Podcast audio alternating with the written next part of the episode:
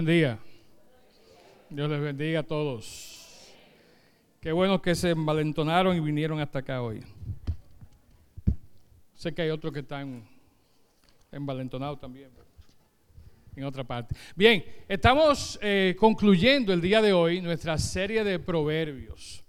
Con el mensaje de hoy, este será creo que el sexto domingo que vamos a tener eh, para cubrir desafortunadamente no todos los capítulos de Proverbios, no todas sus maravillosas enseñanzas, pero sí las que consideramos son relevantes. Como hemos dicho quizás en otro momento, los proverbios, el libro de proverbios, que fue escrito ya hace 2700 eh, años, está cargado, ¿verdad? Está lleno, repleto de consejos sabios, profundos, de hecho, eso es eh, la definición de un proverbio, ¿verdad? Es una aseveración breve, es eh, algo que es muy puntual, muy eh, axiomático, ¿verdad? Que nos dice, nos habla de nuestras vidas y nos da grandes verdades. Entonces, sobre eso hemos estado hablando por estas últimas semanas y hoy, como decía, vamos a concluir.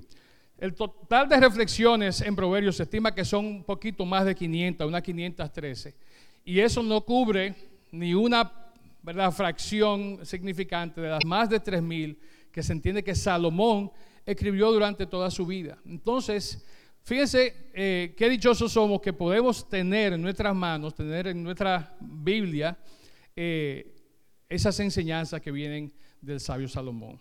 Lo interesante de Proverbios es que es un libro que no tiene, eh, como no está limitado por el tiempo. Usted coge cualquiera de los otros libros de la Biblia y las enseñanzas, las cosas que vienen en ella, ¿verdad? están muy ubicadas dentro de un contexto de lo que estaba sucediendo posiblemente en ese momento.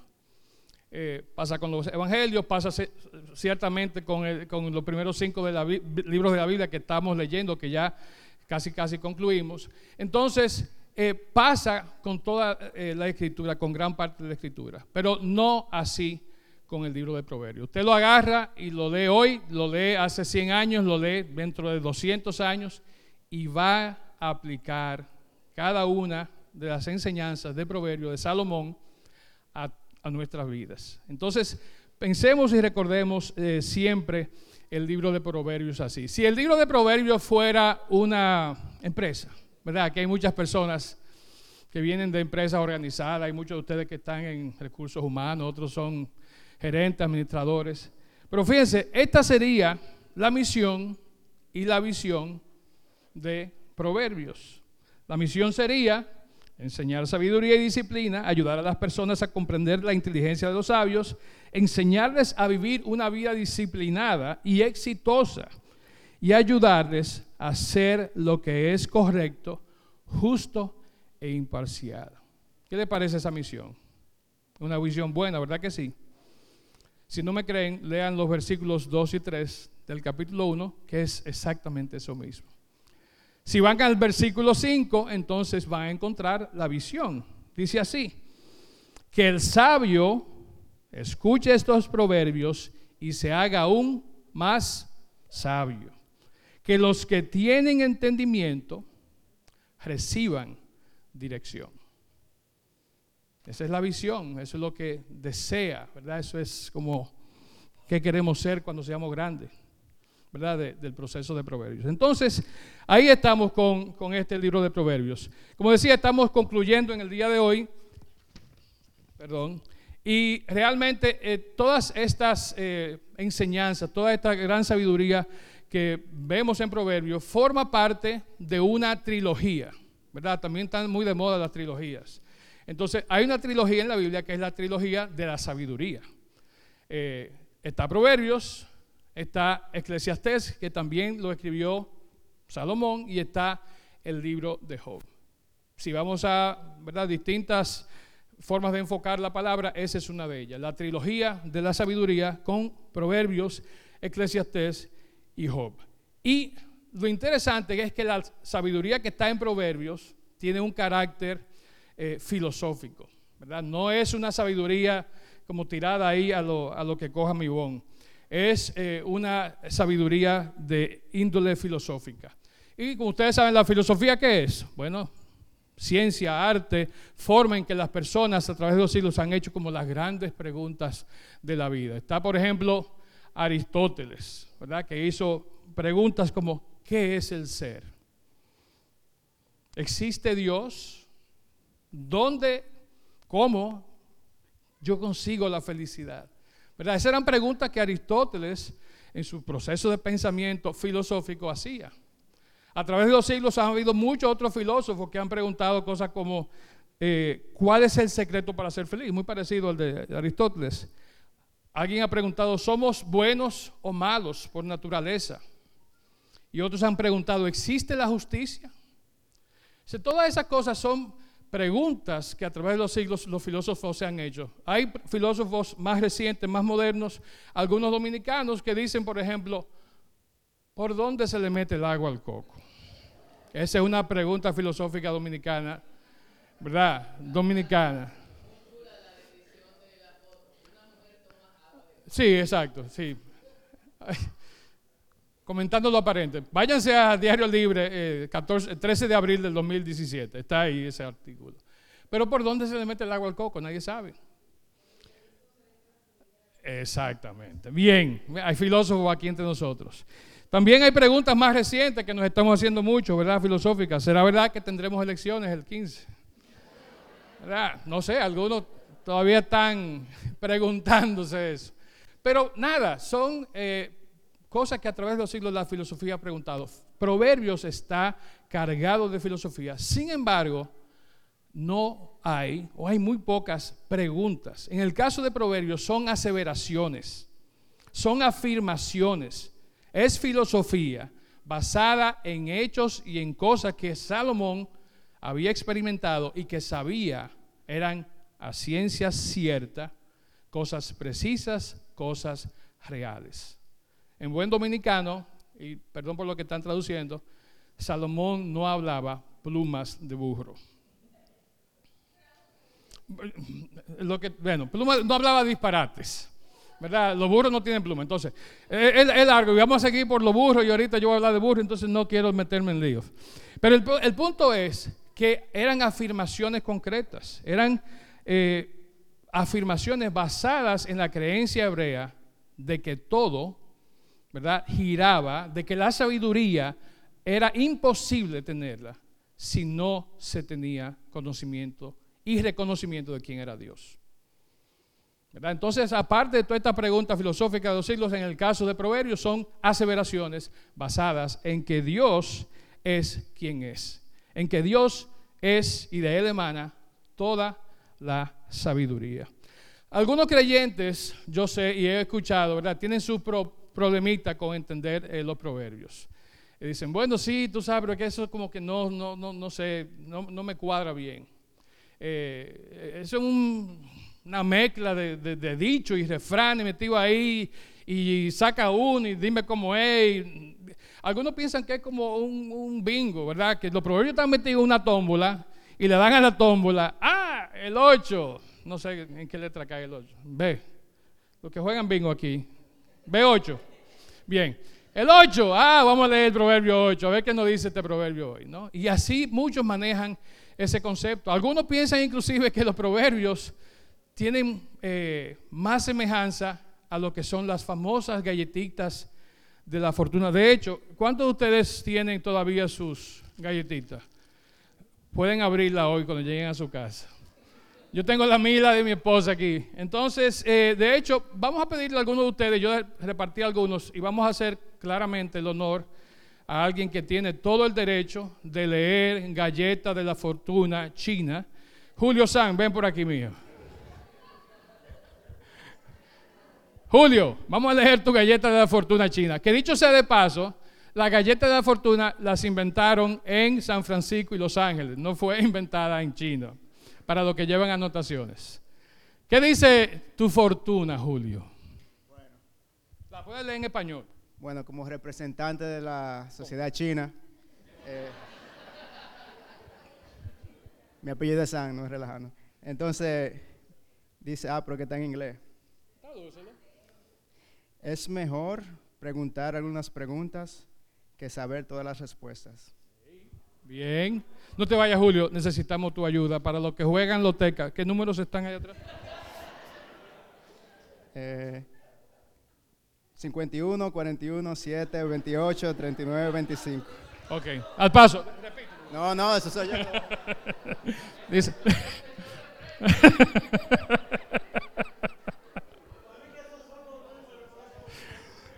Eh, yo voy a abrir la mía ahorita, porque de aquí vamos nosotros a una diligencia, mi amor. Tengo que.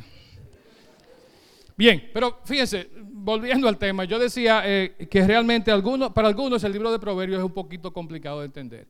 Y, es comprensible, ¿verdad? Eh, eh, hay muchas cosas que están en- en juego. Y yo quisiera, de nuevo, invertir un poquito de tiempo para ver esto de una manera un poquito más visual y explicada por personas que son mucho más inteligentes que yo. Entonces vamos a ver brevemente un video que nos habla del libro de Proverbios. Hay tres libros en la Biblia que han sido llamados libros de sabiduría. Proverbios, Eclesiastés y Job. Todos estos libros tratan con las mismas preguntas. ¿En qué clase de mundo vivimos? ¿Y cómo luce vivir bien en este mundo? O sea que hablan de cómo vivir bien. Sí, cada uno de estos libros trata con estas preguntas desde una perspectiva única. Y es importante que los entendamos para tener una perspectiva bíblica de la buena vida. Como un experimento mental, te podrías imaginar a cada uno de estos libros como una persona. Proverbios sería una maestra joven y brillante, y Eclesiastés sería el crítico agudo de mediana edad. Y Job sería el desgastado hombre viejo que ya ha visto de todo en su vida. Empecemos conociendo el libro de Proverbios, la brillante y joven maestra. Ella no solo es inteligente, ella sabe de todo, de trabajo, relaciones, sexo, espiritualidad. Ella tiene una perspicacia increíble. Ve cosas que no pudieras ver por ti mismo. Sería la amiga perfecta para tener cerca cuando necesitas un consejo muy específico. ¿Qué la hace tan inteligente? Proverbios puede ver las cosas que la mayoría de la gente no puede ver. Ella cree que hay una fuerza creativa invisible en el universo que puede guiar a las personas en cómo deben vivir. No puedes verla, igual que no puedes ver a la gravedad, pero afecta todo lo que hacemos. ¿Qué es esta fuerza? En hebreo se pronuncia Hokmah y usualmente se traduce al español como sabiduría. Es un atributo de Dios que Dios usó para crear al mundo y Hokmah ha sido entretejida en la tela de las cosas y de cómo funcionan. En donde sea que las personas estén tomando decisiones buenas, justas o sabias, están usando la Hokmah. En donde sea que alguien esté tomando una mala decisión, está trabajando en contra de Jokma. Cierto, o como dice Proverbios capítulo 1, la complacencia de los necios los destruirá, pero el que escucha sabiduría vivirá seguro. Es como una ley moral del universo. Sí, es un patrón de causa y efecto y nadie puede escapar de él. Proverbios personifica todo esto como una mujer. La señora sabiduría. Ella anda por la tierra llamando, haciéndose disponible para cualquiera que desee escucharla y aprender. Lo que nos lleva a la segunda cosa que Proverbios cree. Cualquiera puede acceder y relacionarse con la sabiduría y hacer uso de ella para crear una vida hermosa para ti y para los demás. Puedes crear con ella como un diseñador. Sí, de hecho, Hokmah en hebreo no significa simplemente conocimiento intelectual. La palabra también es usada para describir al talentoso artesano que sobresale en su oficio, como el que talla la madera o pule la piedra. Demuestras que posees Hokmah cuando la pones a trabajar y desarrollas la habilidad de hacer una buena vida. Bien, eso tiene sentido. Entonces, sigamos, encontremos un poco de sabiduría. Antes de que lo hagas, Proverbios tiene otra cosa muy importante que hay que considerar. Hokmah no es una fuerza impersonal, es un atributo de Dios mismo. En el pensamiento hebreo, tu camino para convertirte en sabio tiene que empezar en lo que Proverbios llama el temor del Señor. Es el respeto sano de la definición de Dios del bien y del mal. La verdadera sabiduría significa aprender esos límites y no cruzarlos. Todas esas ideas que acabas de desarrollar están en los capítulos del 1 al 9 de Proverbios. Cuando pienso en el libro de Proverbios, pienso en una colección de dichos, los proverbios mismos. Cuéntame acerca de ellos. Esos son los que encuentras desde el capítulo 10 hasta el final del libro. Es una colección de cientos de proverbios acerca de todos y cada uno de los aspectos de la vida. Jokmah se aplica en ellos, dando como resultado esta sabia guía para ayudarte a encontrar un camino al éxito sin importar lo que hagas. Si yo diseño mi vida con estos dichos, la vida va a ser buena. O como Proverbios dice, dará salud a tus huesos, prosperidad, una vida larga y rica. Esas son palabras de peso. Pero puedes ver cómo sucede así muchas veces. A las personas sabias suele irles mejor. Las cosas suelen funcionar bien para ellos en la vida. Así que esa es la promesa y la sabiduría del libro de Proverbios. El libro de Proverbios es realmente hermoso, pero si damos un paso atrás, algunas personas dirían que es demasiado simplista. A veces, cosas horribles le suceden a las personas realmente sabias y algunas veces las personas necias reciben recompensas. No siempre funciona de la manera en que pensamos que debería funcionar.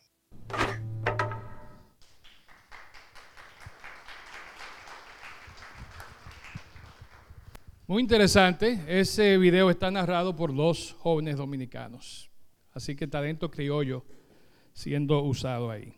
Bien, entonces ahí tenemos proverbios, ¿verdad? Y, queremos dar este resumen porque realmente es importante, perdón, eh, que recordemos todo esto que hemos venido hablando sobre el libro de proverbios. Como yo decía, no tendremos tiempo, aunque quisiéramos, nos pasemos un año completo analizando y estudiando el libro de proverbios. Así que tendremos que concluir en el día de hoy. Algo importante que no quiero dejar eh, de mencionar, ¿y dónde metí el control? ¿Dónde puse el control? Bueno, se lo llevaron fue. Ah, la pila, perdón. Algo importante que quería eh, eh, señalar es que el libro de Proverbios, aunque está escrito de una forma que nosotros podemos leerlo y generalmente, gracias, generalmente comprenderlo, es bueno que en la medida de lo posible ustedes tomen el tiempo para leerlo en grupos de estudio.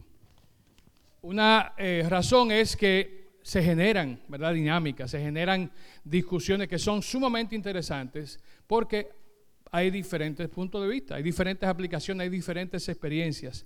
Así que realmente busquemos cómo nosotros eh, poder pasar tiempo con otras personas eh, estudiando el libro de Proverbios.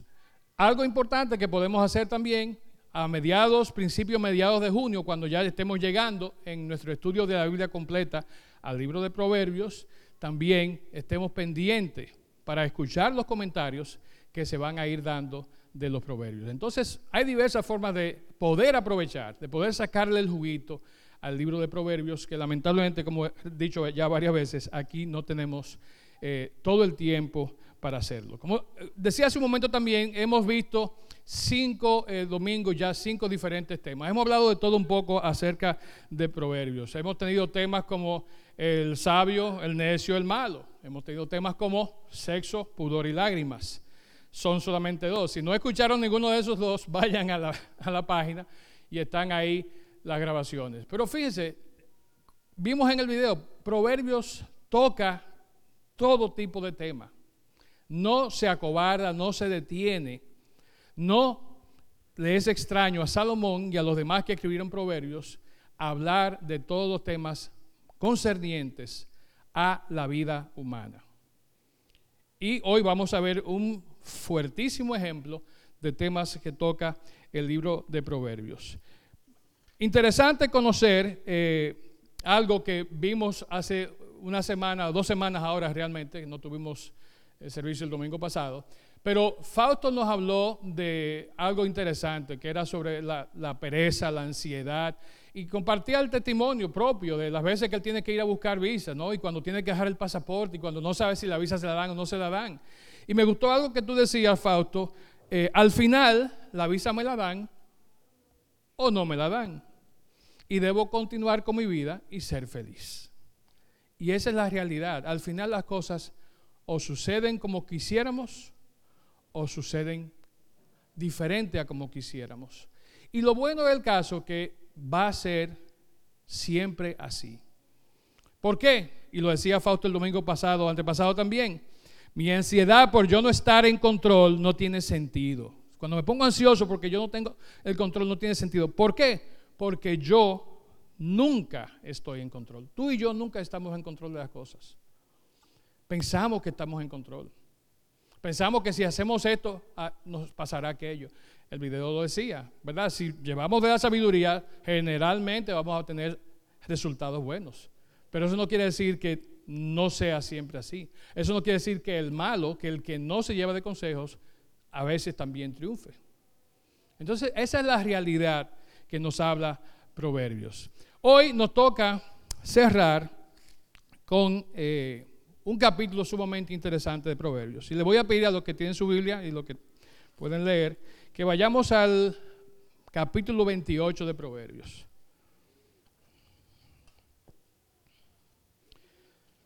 Se encuentra en la página 524. Muchas gracias.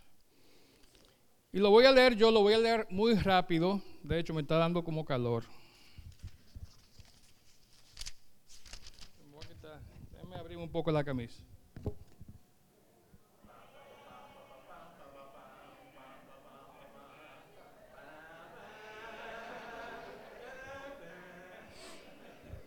qué sé yo, el negro está de moda. Proverbios 28.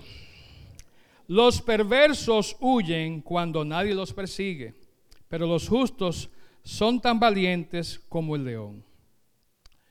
Cuando hay corrupción moral en una nación, su gobierno se desmorona fácilmente. En, tranquilo. En cambio, con líderes sabios, Ah, y entendidos viene la estabilidad. El pobre que oprime a los pobres es como la lluvia torrencial que destruye la cosecha. Rechazar la ley es enaltecer a los perversos. Obedecer la ley es luchar contra ellos. Los malvados no comprenden la justicia, pero los que siguen al Señor la entienden a la perfección. Es mejor ser pobre y honesto que ser rico y deshonesto. El refrán famoso de mi esposa. Yo soy pobre pero honrada. Los jóvenes que obedecen en la ley son sabios. Los que tienen amigos desenfrenados traen vergüenza a sus padres.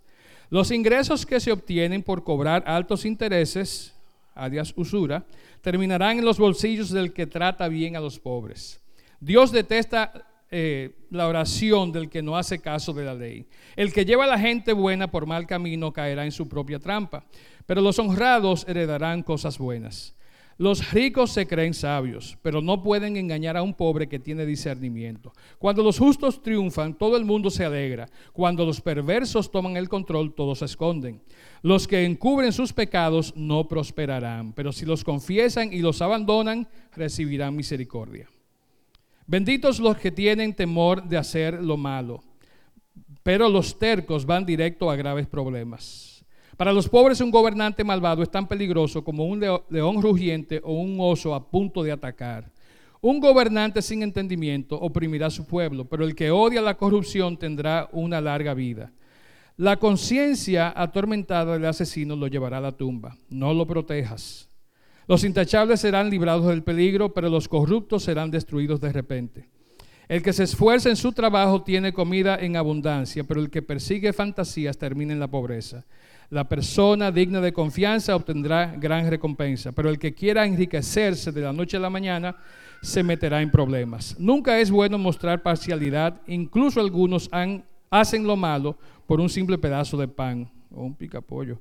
Los avaros tratan de hacerse ricos de la noche a la mañana, pero no se dan cuenta de que van directo a la pobreza.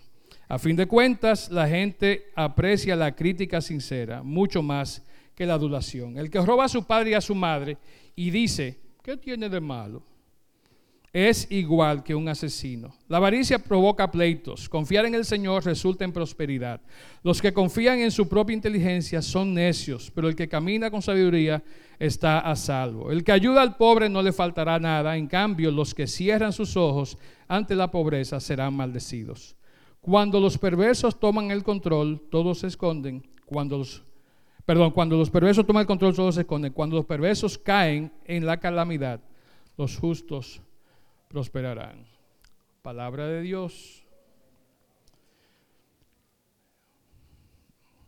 Me dio calor otra vez. Fíjense, y tengo que aclarar algo, aquí está Fausto, no sé si está Huelman, José Miguel. Repartimos esta selección de proverbios hace, ¿qué? Tres meses, dos meses y medio atrás. Y este mensaje, el cierre de Proverbios, tocaba el domingo pasado. Eh, por razón de las elecciones, tuvimos que suspender el servicio y se rodó para el día de hoy. Y hago esa aclaración para que no entendamos o no pensemos que rebuscamos qué proverbio hablaba de qué cosa para leerlo y meditarlo hoy. Eso no fue el caso. Y de nuevo, lo digo delante de aquellos quienes estábamos reunidos cuando hicimos la repartición de los temas de proverbio. Y como siempre a mí me tocó el más caliente.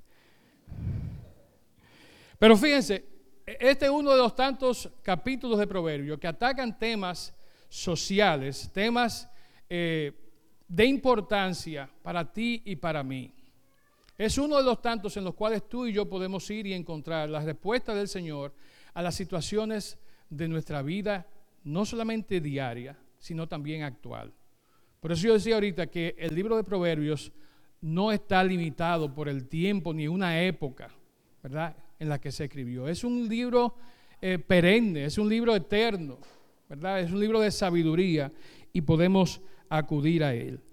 Eh, es un libro realmente que nos habla nuestras vidas y, aunque sea confuso para algunos, aunque sea un poquito complicado, aunque sea como Haití que da fortuna, realmente habla directamente a nuestras vidas. Hay varios temas que pudiéramos tratar de este capítulo.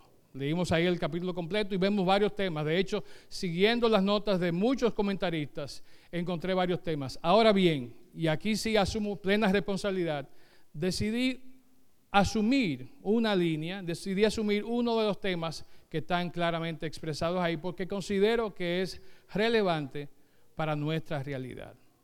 Como país, como nación, pero sobre todo para ti y para mí como miembros del reino de los cielos, como integrantes, ¿verdad? De ese grupo de personas que nos llamamos ser seguidores de Jesús, que decimos que somos hijos de Dios. Así que vamos a comenzar leyendo Proverbios. Y esto era algo que se me pasó decirlo ahorita, pero Fausto hablaba de esto y me, pareció muy importante eh, recordarlo. Seguridad es que tenemos a Dios en nuestro centro. Y la ansiedad viene cuando no tenemos a Dios en el medio, en nuestro centro, ¿verdad? Entonces tenemos una vida desequilibrada. Esto es algo que debemos de recordar siempre. Y vamos a tratar de que nuestra vida venga en ese sentido, que tengamos a Dios en el centro. Comencemos con el versículo 2 de Proverbios, que dice, cuando hay corrupción en una nación, su gobierno se desmorona fácilmente. En cambio, con líderes sabios y entendidos viene la estabilidad. No hay que decir mucho más de este proverbio, ¿verdad? Hay otras versiones que están ahí, eh, por ejemplo, la Reina Valera contemporánea dice, si el país anda mal, abundan caudillos pero el hombre sabio y prudente le da estabilidad. Básicamente lo que nos dice este proverbio es, si hay una situación de corrupción, en cualquier sentido, aquí especifica moral, el país, ¿verdad? Y el gobierno que ríe ese país está caminando por la cuerda floja. Sobre todo si las personas de ese país están enterados, y en el caso ¿verdad? de muchos países que hemos visto en, el pasado, eh, y lamento, ¿verdad? No quisiera solamente usar a nuestros hermanos venezolanos que están aquí como ejemplo, pero el caso más reciente que tenemos en el área es Venezuela. Quizá más reciente que ese está también nuestro vecino y hermano país de Haití.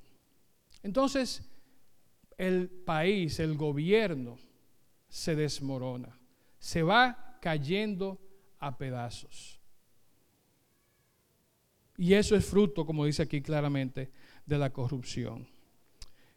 Lo interesante que dice varios de esos versículos es que surgen caudillos, surgen príncipes, surgen personas que están al acecho y esperando que el rey caiga para ellos subir.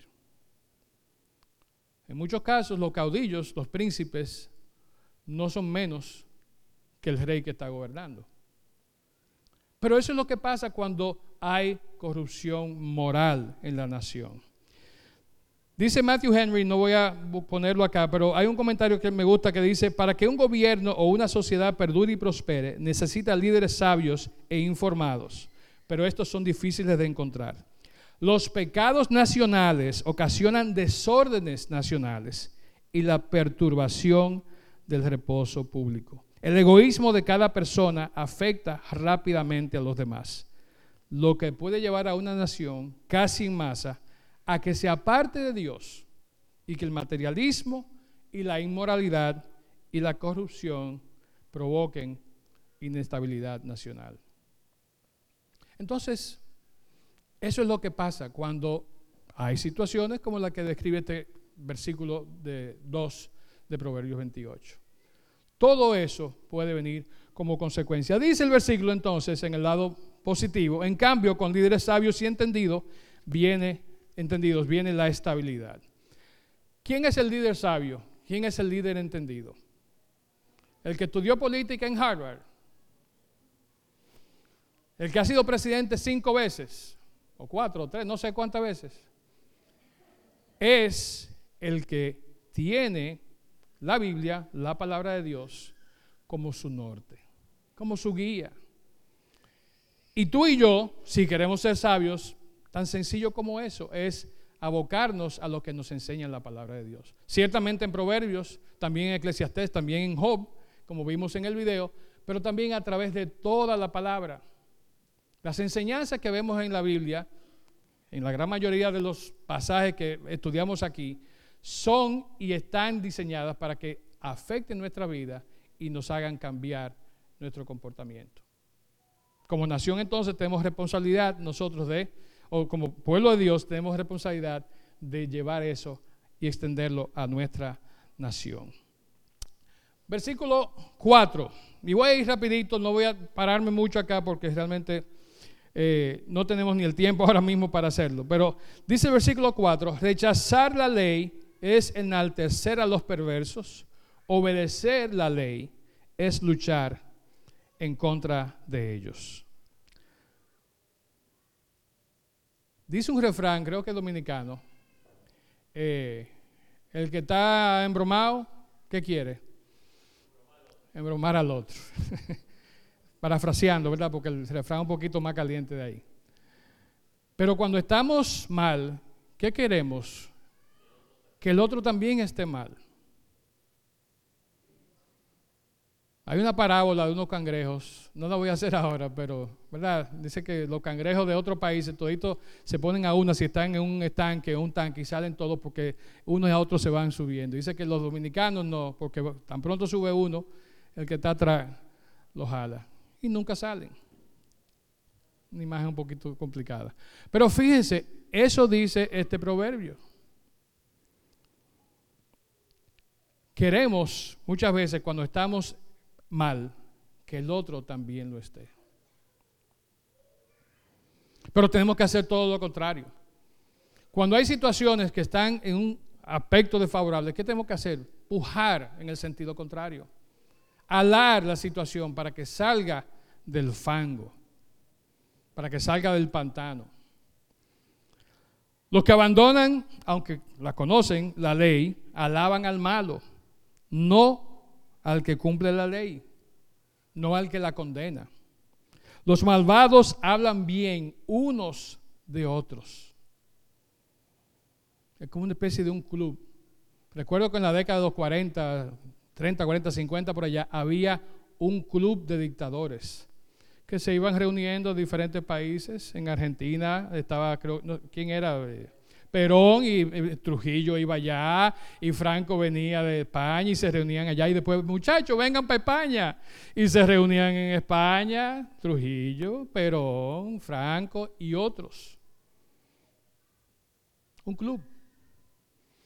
¿Por qué? Porque todos estaban explotando, oprimiendo a sus pueblos.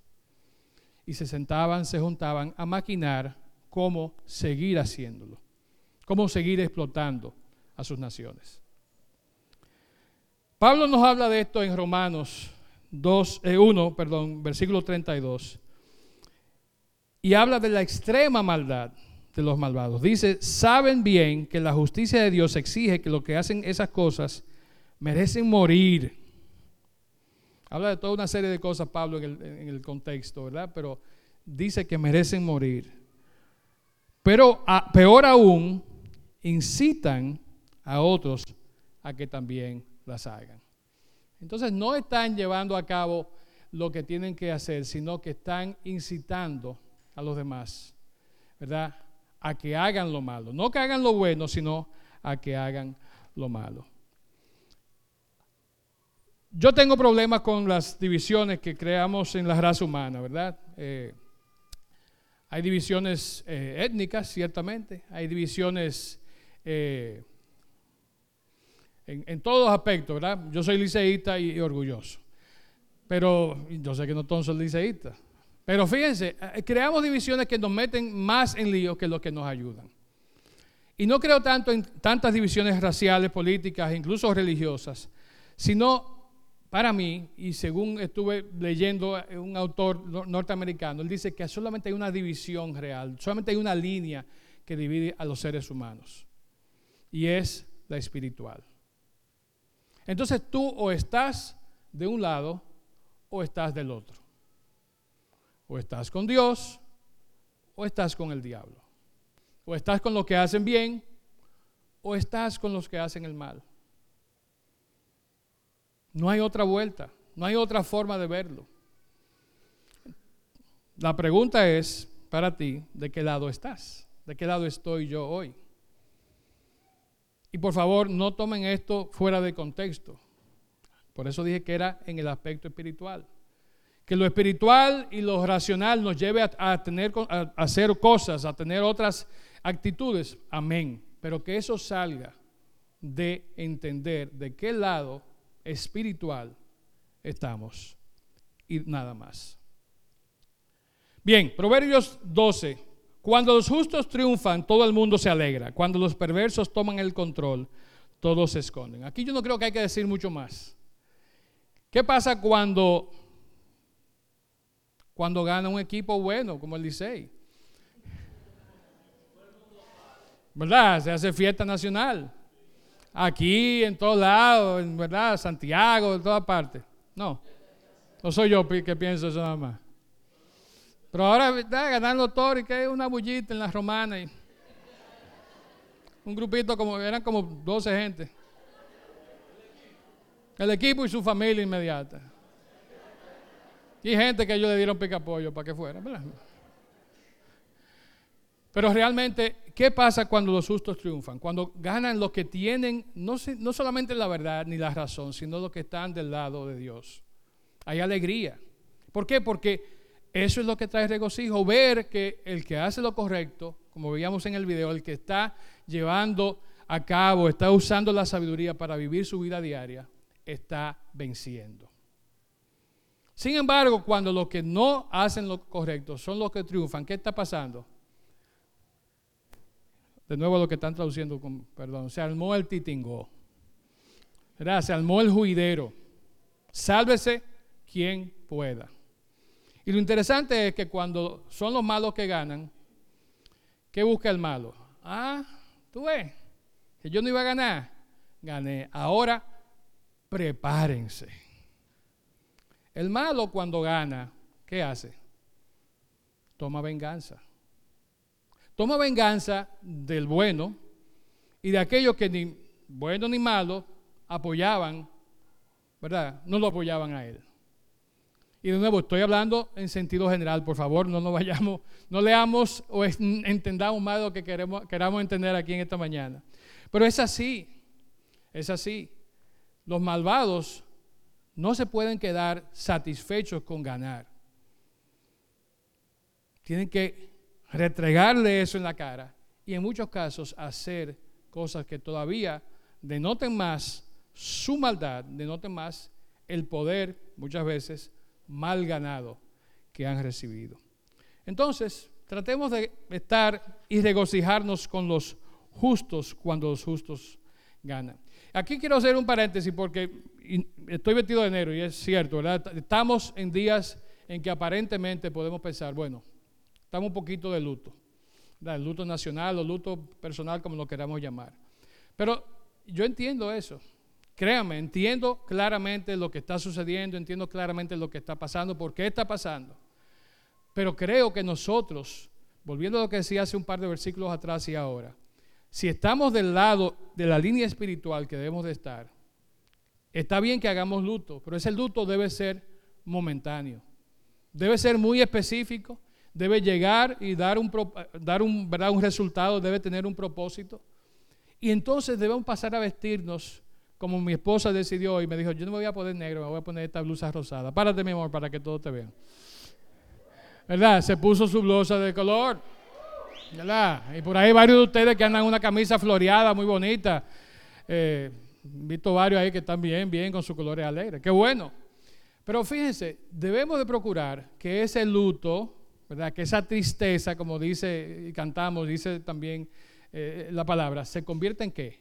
En baile, se convierta en alegría, se convierta en algo que, superado el luto, todos podamos disfrutar. Y eso va a pasar, eso pasa y debe pasar cuando los justos son los que pueden eh, llegar a, triunfar. Hay un pasaje que quería compartir también eh, en cuanto a qué pasaba en la época de Salomón. Había un estado nacional de alegría. En medio de todos los problemas que podía tener el, Reino Unido de Israel, Judá, había una situación a veces de conflicto, pero había un estado de alegría. Primera de Reyes 4, 20, 21 y 25 dice, Judá e Israel eran muchos, como la arena que está junto al mar en multitud, comiendo, bebiendo y alegrándose. Y Salomón señoreaba todos los reinos y traían presentes y sirvieron a Salomón todos los días que él vivió. Y Judá e Israel vivían seguros cada uno debajo de su parra y debajo de su higuera, desde Dan hasta Berseba, todos los días de Salomón. Entonces, cuando hay un gobernante que es sabio, cuando hay un gobernante que procura hacer las cosas como lo enseña la palabra de Dios, entonces es tiempo de que haya fiesta, es tiempo de alegrarnos. Y esa debe ser tu oración, esa debe ser mi oración en este día de hoy. ¿Cómo nosotros vamos a lograr que haya un Salomón? Frente a nosotros, dirigiéndonos. Creo que la primera forma de hacerlo es pidiéndole al Señor que dé sabiduría a las personas que nos gobiernan. Sigo y debemos de avanzar porque ya tenemos que ir terminando. Versículo 15 dice, para los pobres un gobernante malvado es tan peligroso como un león rugiente o un oso a punto de atacar. ¿Quiénes han visto un león rugiendo? Que no sea el de la Metro Golden Mayer en la película que sale al principio de verdad, un león de verdad? Nadie. ¿Cómo es el rugido de un león? es un, gato pequeño, pero está bien. Un león rugiendo es algo que mete miedo. ¿Por qué? No solamente es la actitud del león rugiendo, los colmillos que usted le ve al león, sino el impacto sonoro que tiene un león rugiendo. La vibración llega donde uno uno siente, así como en el video ahorita había varios momentos que había como una vibración, sentimos esa vibración, sentimos el estruendo del rugir de un león. Y nos da miedo. ¿Cuántos has visto osos? Señores, pero viajen más, por Dios. Gracias. ¿Verdad? Qué bueno. Si yo sé que la cosa está difícil, no se preocupen.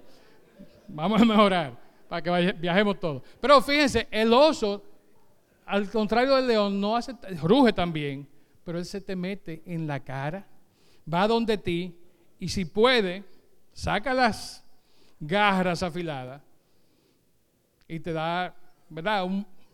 no sé ni cómo se dice, es un zarpazo. Con eso compara la palabra, con eso compara Salomón al gobernante malvado. Un león rugiente un oso feroz. Y no el de los... Un chihuahua, sí, los chihuahuas se parecen, deben ser osos. Pero fíjense, eso es lo que dice Salomón en cuanto a los gobernantes malvados. Hay un... Ah, me fui del, verso. Perdón, sí. Me fui, me fui ahí.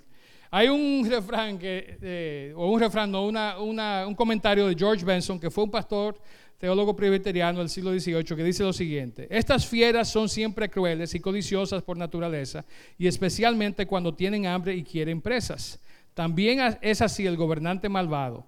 En vez de ser un padre que amamanta y un pastor fiel y tierno, como debería ser, es un opresor cruel e insaciable de sus súbditos, al devorar a quienes las leyes de Dios y la humanidad lo han obligado a aliviar y proteger al hacer que la gente sea pobre por sus fraudes y corrupciones. Tan sencillo como eso. El gobernante malvado, como dice aquí, es como el león rugiente y es como el oso que quiere atacarnos vorazmente. Rápidamente, versículo 16, vamos a leerlo simplemente para terminar. Un gobernante sin entendimiento oprimirá a su pueblo, pero el que odia la corrupción tendrá larga vida. De nuevo, enfocado en los gobernantes, porque ellos son, ¿verdad? El que gobierna, las personas que gobiernan son las responsables de asegurarse que no haya opresión, que haya bienestar, que los pobres, ¿verdad? Que el pueblo no sean oprimidos, que reciban lo que tienen que recibir. Voy a saltar esa cita, después la pueden ver en, el, ah, en el pasaje. Bien, cerramos con este versículo. Dice de la siguiente manera, cuando los perversos toman el control, todos se esconden. Cuando los perversos caen en calamidad, los justos prosperan. prosperan perdón. Y si lo vemos de nuevo, es el versículo 12, al revés. Pero hay una razón muy importante para que Salomón quiera cerrar eh, el pasaje de esta manera. Y es sencilla, es que ese debe ser nuestro enfoque. Debemos procurar nosotros como justos y aquellos que son justos, que esos sean los que prosperen.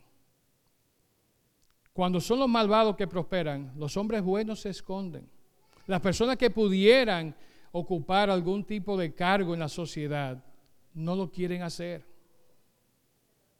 Al contrario, están huyendo, temiendo por sus vidas, por sus posesiones. Y no tengo que irme a la historia dominicana porque la mayoría lo conocemos. Pero ¿qué pasó aquí en la época de la tiranía de Trujillo? ¿Verdad? ¿Cuántas familias, cuántas empresas no pasaron de una mano a la mano del gobierno? Y ahí lo voy a dejar, ¿no? Porque realmente no eh, quisiera entrar más adentro.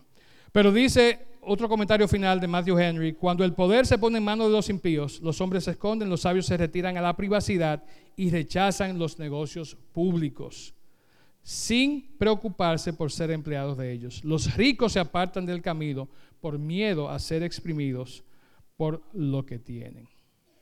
Y lo que es peor, los hombres buenos huyen, desesperados porque queriendo hacer el bien no pueden hacerlo. Y eso es lo que nos enseña este capítulo en cuanto a situaciones que estamos viviendo, que hemos vivido en nuestra historia. Y nos trae advertencia, como se la traía a todos los gobernantes que vinieron después de Salomón, de qué cosas debían y no debían hacerse para poder dirigir al pueblo por el camino correcto. Algo importante es que Salomón sí era rey y era un creyente en Dios y que su sabiduría había venido de Dios a quien él la había pedido. Pero esa misma sabiduría, esa misma fuente de sabiduría que tenía Salomón, está disponible para ti y para mí. Muchos dirán, bueno, es que Salomón, imagínate, estaba pegado allá con Dios. Y no, no, no, no. La misma fuente de la, de la sabiduría de Salomón está disponible para ti y para mí. Es nuestra responsabilidad orar a Dios, pedírsela ¿verdad? Que esto que se escribió hace 2700 años, quizá un poco más, esté disponible para nosotros, no solamente de forma escrita, sino también de forma presencial. Quiero terminar con esta cita de Tim Keller, que nos enfoca entonces correctamente en cuanto a lo que es la sabiduría. Dice, Proverbios revelará su significado más completo y profundo cuando leamos el libro a la luz de la persona y la obra de Jesús. Jesús, ¿quién es? Es la sabiduría de Dios hecha carne. Jesús es, ¿verdad? Todo lo que Salomón habló en los proverbios, vuelto a un ser humano como tú y como yo. Si bien es cierto que Jesús vino a cumplir, ¿verdad? Ser el sustituto de Adán, ser el sustituto tuyo y mío en la cruz, para que por su muerte tuviéramos vida eterna. Él vino a ser la encarnación de la sabiduría que habló Salomón. Y si quieren, lean varios pasajes de los evangelios y de las cartas de Pablo donde habla claramente de que esa sabiduría de Dios se hizo carne y que se llamó Jesucristo. Entonces esa es la sabiduría que tú y yo tenemos a nuestra disposición en el día de hoy. Le voy a pedir que nos pongamos de pie, por favor, para terminar en una breve oración. Pero vamos a pedirle a Dios que en medio de toda esta bulla, de todos estos acontecimientos, de todo lo que está sucediendo en nuestro país, justificada o injustificadamente, sin tomar un lado o el otro, el Señor pueda hablarnos a nuestra vida de manera directa. Pueda hablarnos a nuestro corazón. ¿Verdad? Que Él sea quien nos dé la esperanza. De hecho, es nuestra única esperanza. El que tiene la esperanza puesta en alguien que va a subir o que va a llegar, porque entonces así si Él llega, yo llego, estamos caminando del lado equivocado de la línea. Nuestra esperanza es Jesús. Oremos. Padre, te damos gracias por tu amor y tu misericordia. Gracias, Señor, por tu palabra que nos habla y nos enseña, Señor, las cosas que necesitamos conocer y comprender, Padre. Te pido que eh, entendamos lo que hemos visto hoy, Señor, no con lentes eh, de ninguna especie que no sean los lentes de tu palabra, los lentes de la sabiduría, Señor, que recibimos de ti a través de la encarnación de nuestro Salvador Jesucristo. Pedimos esto, Señor, y pedimos que nos guíes, que nos protejas, Señor, y nos ayudes a ser sabios. Gracias, Señor, por darnos a tu Hijo Jesús la sabiduría hecha carne. Esto logramos dándote las gracias en su nombre. Amén.